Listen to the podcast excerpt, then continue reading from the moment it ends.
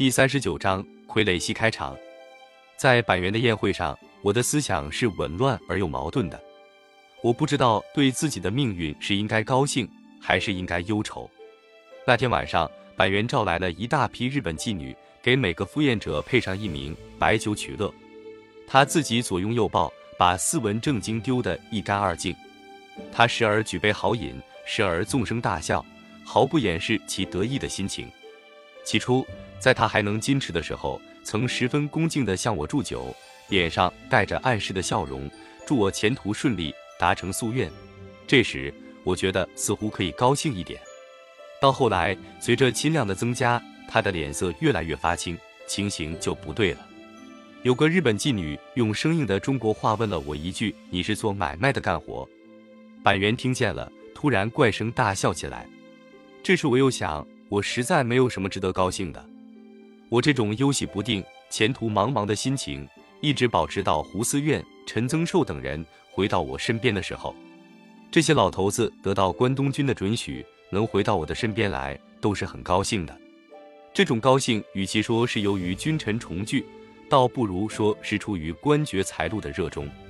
他们一面以我先尊将贵区为执政而表示悲愤，一面向我列举历史故事，说明创业的君王每每有暂寄篱下，以求凭借之必要。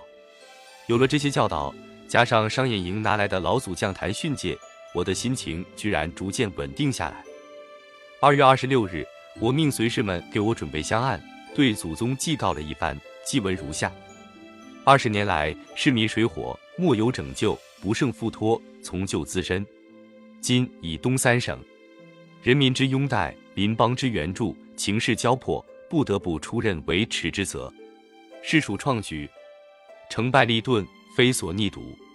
唯念自惜创业之君，若晋文之于秦穆，汉光武之于更始，蜀先主之于刘表、袁绍，明太祖之于韩林儿，当其经纶未展，不能不有所凭借。以图大举，资本忍辱负重之心，为驱祸求重之计。强心谦，救志切救民，兢兢业业，若履虎尾，敢诉于诚，昭告于我列祖列宗之灵，扶其莫佑。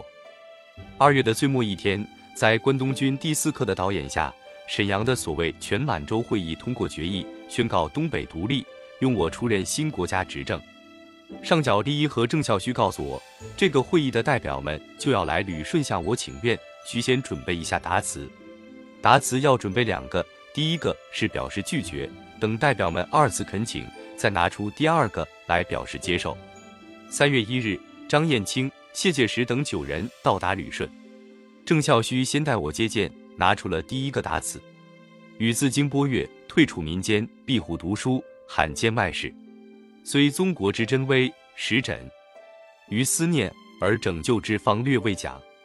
平时忧患余生，才微得先。金某某等前来，唯以渺渺之功，当资重任。武中精振，备切残黄。是未更则阅历之图显，学未愈则巾国之术书，加以示辨日新。多于长轨，际遇艰屯，百倍愁惜。人民之疾苦，以真其疾。风俗之邪弊为之所戒，既不可以陈方医辩证，又不可以推助训末流。所谓危急存亡之秋，一发千钧之会，苟非通达中外，荣冠古今，天生圣哲，代难弘济，断非博德所能胜任。所望另举贤能，造扶桑子，勿以复旧之身，更滋罪力。然后由我接见。彼此说了一通，全是事先别人已嘱咐好的话，无非是一方恳请，一方婉辞。历时不过二十分钟，各自退场。三月五日，按关东军第四课的计划，代表人数增到二十九名，二次出场恳请。这次代表们完成了任务。我的答词最后是这样的：诚以大义相责，岂敢以狭义自宽？审夺再三，众为群望，免结于昧。再任执政一年，一年之后如多允越，进逼贤路。倘一年之内宪法成立，国体决定，若与素质相合，再当审慎，夺得量力，以定去救。走完过场，我于次日和婉容以及郑孝胥等人回到汤岗子。张景惠、赵新博等人早已在此等候，表示恭迎。我们在此过了一夜，次日一同前往长春。三月八日下午三时，火车到达长春站，车还未停，就听见站台上响起军乐声和人们的呼叫声。我在张景惠、西洽、甘破、上角等一帮人的簇拥下走上站台，看见到处是日本宪兵队和各色服装的队列，在队列里有袍子马褂，有西服和日本和服，人人手中都有一面小旗，我不禁激动起来。心想，我在营口码头上没盼到的场面，今日到底盼来了。我在队列前走着，西夏忽然指着一对夹在太阳旗之间的黄龙旗给我看，并且说：“这都是奇人，他们盼皇上盼了二十年。”听了这话，我不禁热泪盈眶，越发觉得我是大有希望的。我坐上了汽车，脑子里只顾想我的紫禁城，想我当年被冯玉祥的国民军赶出城的情形。也想到东陵事件和我发过的誓言，我的心又被仇恨和欲望燃烧着，全然没有注意到长春街道的景色是什么样子，被恐怖与另一种仇恨弄得沉默的市民们在用什么样的眼色看我们。过了不多时间，车子驶进了一个古旧的院落，这就是我的执政府。这所房子从前是道义衙门，在长春算不上是最宽敞的地方，而且破旧不堪。据说因为时间过于仓促，只好暂时将就着。第二天，在匆忙收拾起的一间大厅里，举行了我的就职典礼。东北的日本满铁总裁内田康哉、关东军司令官本庄繁、关东军参谋长三宅光治、参谋百元等等重要人物都来了。参加典礼的旧臣，除了郑、罗、胡、陈等人外，还有前盛京副都统三多。做过绍兴知府，以杀害秋瑾出名的赵景琦，蒙古王公贵福和他的儿子林升，以及蒙古王公齐莫特色穆丕勒等等。此外，还有旧奉系人物张景惠、臧世义、西洽、张海鹏，在天津给我办过离婚案件的律师林谦琛、林维，曾给张宗昌做过参谋的金卓，这时也跑来做了我的侍从武官。那天我穿的是西式大礼服，行的是鞠躬礼。在日本要人的旁观下，众元勋们向我行了三鞠躬，我以一躬答之。臧世义和张景惠二人代表满洲民众献上了用黄绫包裹着的执政印。郑孝胥代念了执政宣言，其文曰：“人类必重道德，然有种族之见，则一人养己而道德保矣；人类必重仁爱，然有国际之争，则报人利己而仁爱保矣。”今立无国，以道德仁爱为主，除去种族之见、国际之争、王道乐土，当可见诸实事。凡我国人，望其免之。典礼完毕，接见外宾时，内田康哉致了祝词，罗振玉代读我的答词，然后到院子里升旗、照相，最后举行庆祝宴会。当天下午，在执政办公室里，郑孝胥送上一件公事。本庄司令官已经推荐陈出任国务总理，组织内阁。他微弓着身子，秃头发光，语音柔和。这是特任状和各部总长名单，请签上御名。伪满大汉奸及其职务：国务总理郑孝胥，民政部总长臧世义，外交部总长谢介石，军政部总长张景惠，财政部总长西洽，实业部总长张彦青，交通部总长丁建修，司法部总长冯寒清。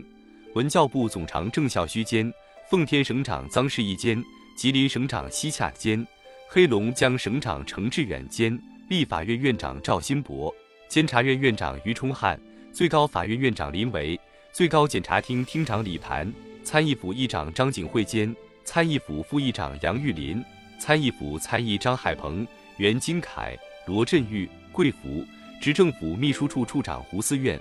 执政府秘书处秘书万省目视商行营罗福宝、徐宝恒、林廷琛；内务处处长宝熙；内务官特任张彦清、金碧东、王基烈、童继续、王大忠；商演营警备处处长童继续；侍从武官长张海鹏；国务院秘书官郑垂；国务院秘书官郑宇。这原是在旅顺时日本人干破郑彦早跟我说好了的。我默默地拿起笔。办了就职后的第一件公事。我走出办公室，遇上了胡思院和陈增寿，这两个老头脸色都不好看，因为知道了特任官名单里根本没有他们的名字。我对他们说：“我要把他们放在身边，让胡思院当我的秘书处长，陈增寿当秘书。”胡思院叹着气谢了恩，陈增寿却说他天津家里有事，求我务必准他回去。第二天，罗振玉来了，他在封官中得的官职是一名参议。他是来辞这个不称心的官职的，我表示了挽留，他却说皇上屈就执政，按说君汝就该臣死，臣万不能就参议之职。后来他做了一任监察院院长，又跑回大连继续卖他的假古董，一直到死。但是我的思想反而跟他们不同了。长春车站上的龙旗和军乐，就职典礼时的仪节，以及外宾接见时的宋词。给我留下了深刻的印象，使我不禁有些飘飘然。另一方面，我已公开露了头，上了台，退路是绝对没有了。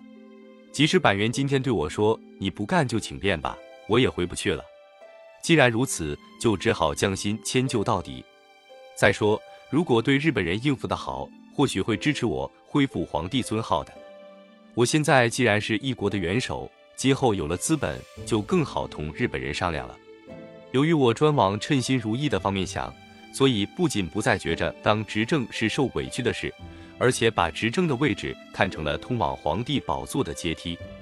在这样自我安慰和充满幻想的思想支配下，如何好好的利用这个阶梯，顺利的登上宝座，就成了我进一步思索的中心问题。我想了几天之后，有一天晚上，把我思索的结果告诉了陈增寿和胡思渊。我现在有三个誓愿。告诉你们，第一，我要改掉过去的一切毛病。陈宝琛十多年前就说过我懒惰轻佻，我发誓从今永不再犯。第二，我将忍耐一切困苦，兢兢业业，发誓恢复祖业，百折不挠，不达目的誓不甘休。第三，求上天降一皇子，以承继大清基业。此三愿实现，我死亦瞑目。典礼后一个月左右。执政府迁到新修缮的前级黑雀运局的房子，为表示决心，我亲自为每所建筑命名。我把居住楼命名为鸡西，系取自《诗经·大雅》“文王于鸡西敬止”句。我更根据祖训敬天法祖、勤政爱民，以勤民命名我的办公楼。我从此真的每天早早起来进办公室办公，一直到天晚才从勤民楼回到鸡西楼来。为了誓愿，为了复辟，我一面听从着关东军的指挥，以求凭借；一面萧一干时，想把元首的职权使用起来。然而，我的萧一干时没有维持多久，因为首先是无功可办，接着我便发现执政的职权只是写在纸上的，并不在我手里。